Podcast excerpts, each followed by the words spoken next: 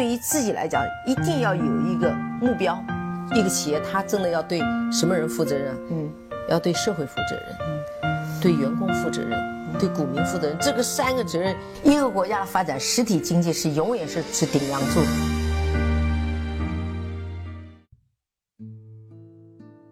各位好啊，给你一个真实生动的格力电器，我们给的比你要的多。年底啊，最近这几周董姐很忙啊，因为年底呢要出席各种各样的活动，年底呢还要去对整个一年的业务啊、生意啊，包括一些所谓的赌局啊，包括那个目标呢，还要去做一些努力和冲刺。但是呢，我看到董总呢这段时间是比较开心的。为什么开心呢？呃，因为前面十月二十二号总书记去格力查，这个也是历史上非常少有的，待了大概两个小时。第二个呢，也是两千亿的指标也基本上完成了，也实现了他在几年前说再造一个格力的梦想。当然这次呢。还是非常实打实的，因为它没有通过外延式并购的方式，还是通过这种内生式的发展来实现了这两千个亿。还有呢，这两天，呃，董明珠呢在央视去领了一个奖，就是央视每年到了年底呢会去评选一下央视评出的十大上市公司，那格力呢应该是连续的好几年在这个榜单里了。那下午呢是有一个呃采访，有一个直播，他。就董明珠，还有刘永好，还有一个中国应该是铁路通讯的一个老总啊，他但那个不是特别有名啊。他们三个有一个这样的呃访谈。那我呢是帮各位把其中呃大家应该是比较关注的关于格力的、关于董总的部分，把它给音频截取了下来。这样的话呢，你就不用呃傻乎乎的坐在电脑前面再去看一个多小时的直播。我是把它精华成了嗯十分钟的一个剪辑。呃，相对很多的我们都很关心的问题，呃，在里面就有了。那关心什么问题呢？关心就是如何他看待格力最近几年的多元化，以及如何坚定的去走自主创新的道路。还有呢，就是也讲到了我们非常关心的分红，但是他没有讲半年多的分红什么时候分，他也只是说分了十年，有一年不分。呃，这个我觉得也请各位理解。第二个呢？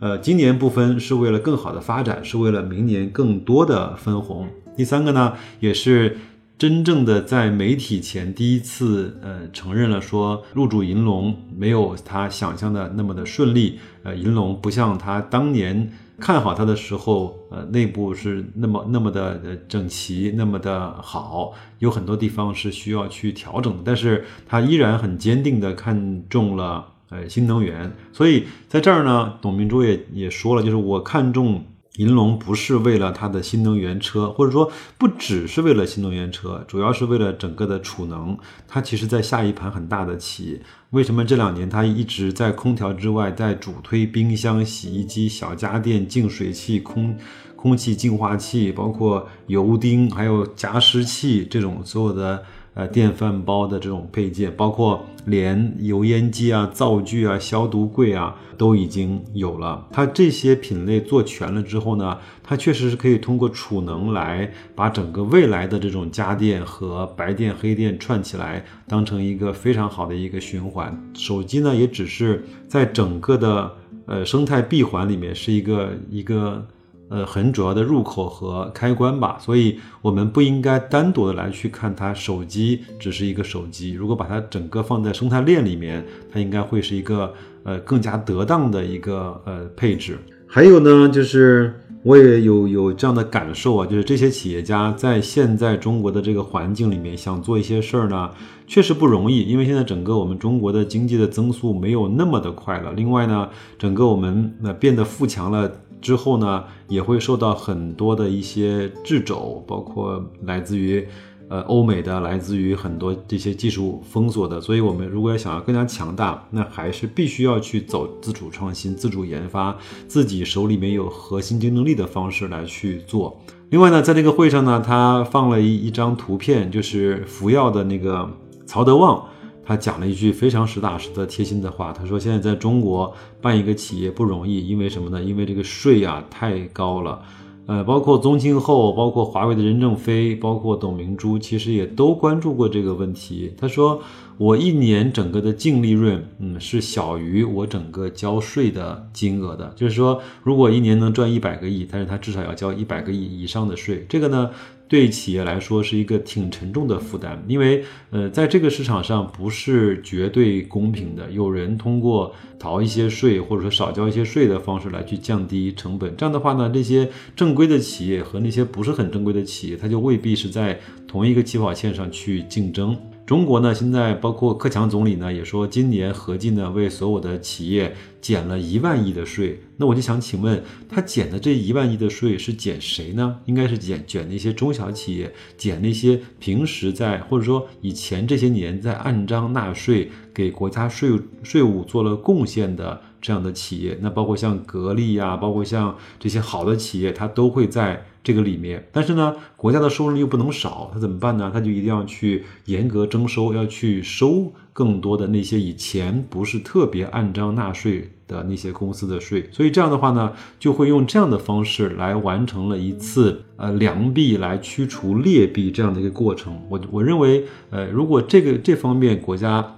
真的是下决心像当年的这个反腐一样的去做税收的这种调整和严格征管的话，会把那些不是很正规的公司通过这样的方式把它赶出竞争的舞台。那些有核心竞争力、竞争力、有品牌、有整个的呃很好的管理体系、有渠道的呃这样的公司，呃反倒能够在这样的环境下能够获得更好的发展。这样的话，非常容易的在很多地呃形成寡头垄断，包括呃国家支持和希望去做大做强的产业，这样的企业反倒最有机会能够把它给做做成。所以我相信。呃，请相信我，就是凭白老师这么多年对格力的关注和对董明珠的这种理解，他是一个非常有政治觉悟的。他知道的国家要什么，他也知道自己在国家整个的号召下能够做什么。他一定不是拍脑袋、拍胸脯、拍大腿，他一定是经过深思熟虑，也经过了很多的准备。呃，包括他这次呢，给那个呃习近平总书记汇报说，我们已经从二零一三年就开始做整个的呃智能装备和自动化，但是一直到了二零一六一七年，我才慢慢的向别人去说我有这个东西。那到了一八年，我才开始慢慢的把我现在的一些产能和制成品，通过在格力本身的试用和。检验的过程中，才慢慢的把它推推向给呃市市场的推向推向这种啊商业化。所以像这样的风格，像格力这样这样这样的就是说说的少做的多啊，先做后说的方式，我认为在未来的五年八年甚至是更长的时间，它一定会受到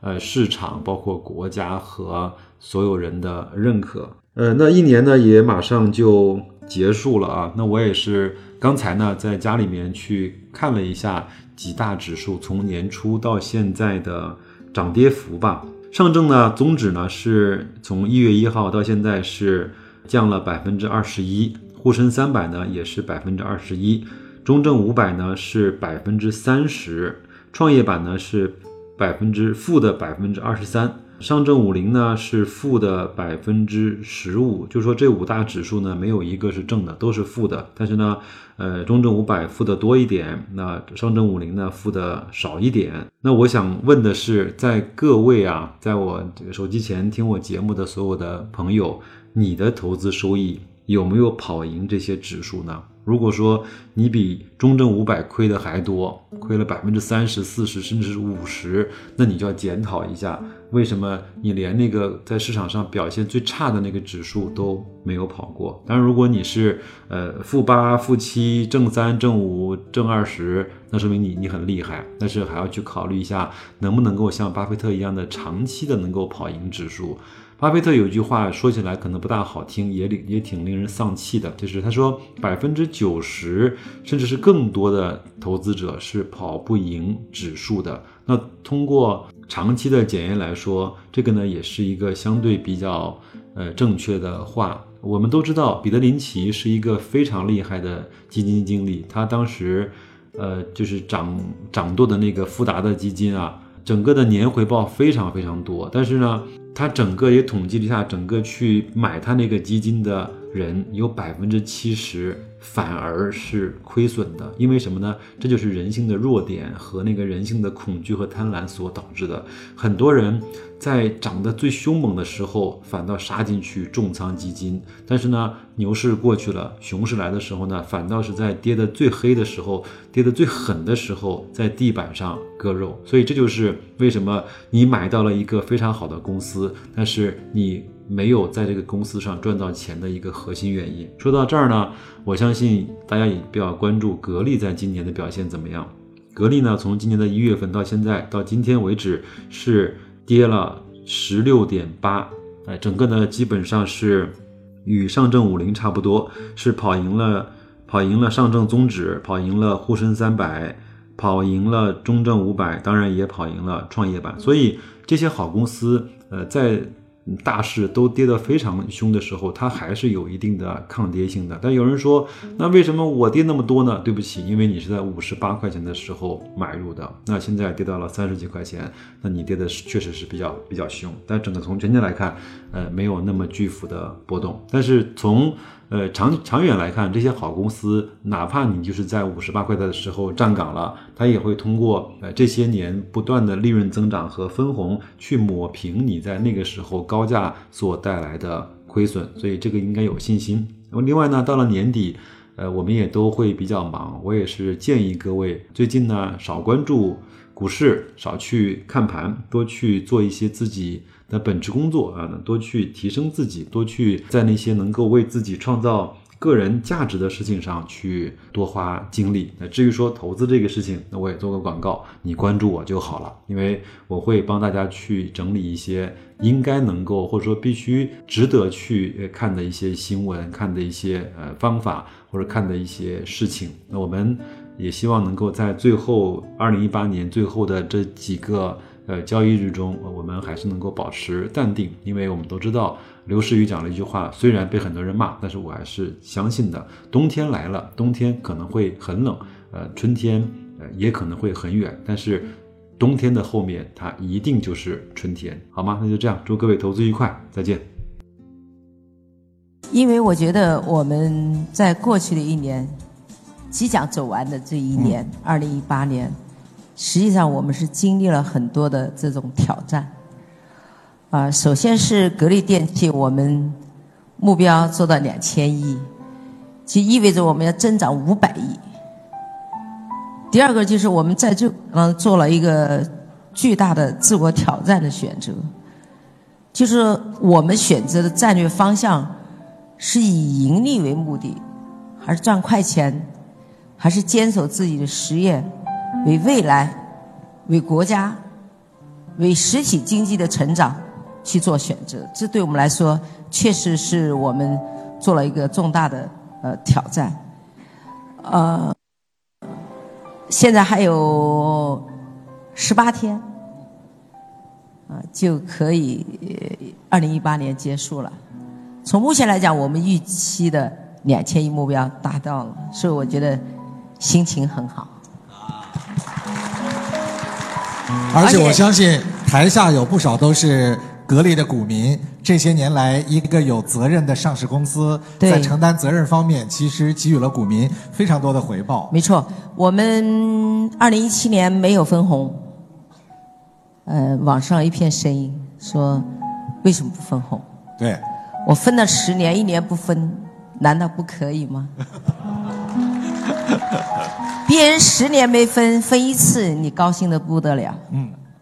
但是我想讲，作为一个投资者来讲的话，投资一个企业，一定要有长远的眼眼光来看这个投资的价值。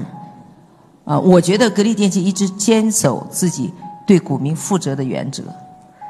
我为什么不分红？确实就是我们讲到二零一八年，我们开始要进军芯片、通讯。同时，我们在加大我们的自动装备的啊这个投入。那所以我说，我们仅仅一年不分红，股民们应该还是能理解为什么是为了明年分的更多。哦，期待更多，希望越大。您刚才提到做芯片，这也是我们把过去一年您做的重要事情提炼出来的一点啊。网上有一个流传很久的段子，说别人一宣布他要做芯片，股价蹭蹭蹭的往上涨；董明珠女士一宣布要做芯片，股价就开始跌跌跌跌跌。请问你如何看待这个段子？因为我们很多上市公司，说实在话，我觉得作为我们每一个上市公司，真的要认真检讨自己。我们做每一件事是要对社会、对股民、对员工负责的。我们不是通过一个概念，就股票涨很高，然后在这过程当中我们嗯获得利益。而我一直认为，我的股民一定是靠企业的成长来获得利益，而不是靠股价的高低呃来调节。首先，我这个人这一辈子没有炒过股票。我除了买格力股票以外，我就没炒过股票，而且在股票大家都觉得最不行的时候，我觉得我最有信心。恰恰我就是有了这样精神，所以我的股票赚的最多。啊，我记得那年呃经是经济形势不好的时候，那股票下滑很厉害。当时证监会发了个通知，说各大董事啊，这个这个经经营管理者要加持自己的股票，所以我就为了响应证监会的这个号召。啊，买了很多的格力股票，那到今天我还是这样说：，你什么时候买格力股票都不会吃亏，啊，我我我觉得我一直履行自己的诚信这两个字，呃，做的每一件事是对得起任何一个人，你要对你的股民、对你的员工，啊，对国家，你都要履职，啊，那才是显示你在这个企业作为一个企业家的。这个责任，啊，你才是真正是一个称职的，啊，合格的企业家。所以去年我的心情很好，是我做到两千亿。但是我们在这个投资这个方面，格力电器不是说这个行业赚钱去做的，我们更多的考虑是这个企业可持续发展在哪里。比如说智能装备，但智能装备实际上在选择这个装备的时候，大家都说你做空调做的那么好，对吧？每年也很赚钱。其实按照我的年龄，按照我个人的思角度来考虑，我就不要再更多的投资，我就稳稳的守着它，就不要那么累了，对？对，就很很轻松。但是我想到，我不是我这一代人，是这个企业真正能成为一个国际化的企业，真正能在国际上是一个影影响力的企业，同时也是一个对世界有贡献的企业，是非常之重要。所以当时我们在智能改造的转转型的过程当中，就发现。我们在国内买不到我们想要的高精尖的这种装备，比如数控机床。这时候我们就选择了买了德国的设备。这时候我就觉得我们的企业家应该有这种责任和义务，去做我们国家所需要的，而且目前是国家短板的。所以我们用了二零一三年开始正式进军智能装备，到了今天，我们的装备已经服务于市场了。当然，网上有很多的评价，其实我根本不在乎。我觉得只要你自己做的对，你就要坚守下去，而不是认为别人对你一个评价，根本别人就根本不了解。对于那个评价，你也许很在乎，那你真的就活得很累。所以我的心情，你看，一直都是开心的，尽管别人说什么，因为我觉得我们每一次的目标，我们都达到了。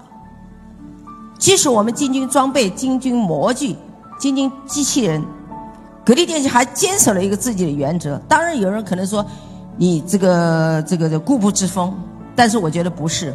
我们看到另外一个层面，我们经常说高薪聘来人才，我想请问那个人才是哪里来的？我们引进高端技术，技术是哪里来的？我相信那些所谓的高端人才也是别人培养出来的，高端技术也是自己创造出来的。那我们为什么不能成为一个创造者？作为一个真正有价值的企业，就不是靠偷人、偷别人技术来把自己做大的。你那个今天大，不代表你未来。同样，更重要的是认为你这种行为，并不能让你从根本上成。成为一个真正的有社会责任的企业，当然我并不反对别人去做一些合作啊，我并不反对。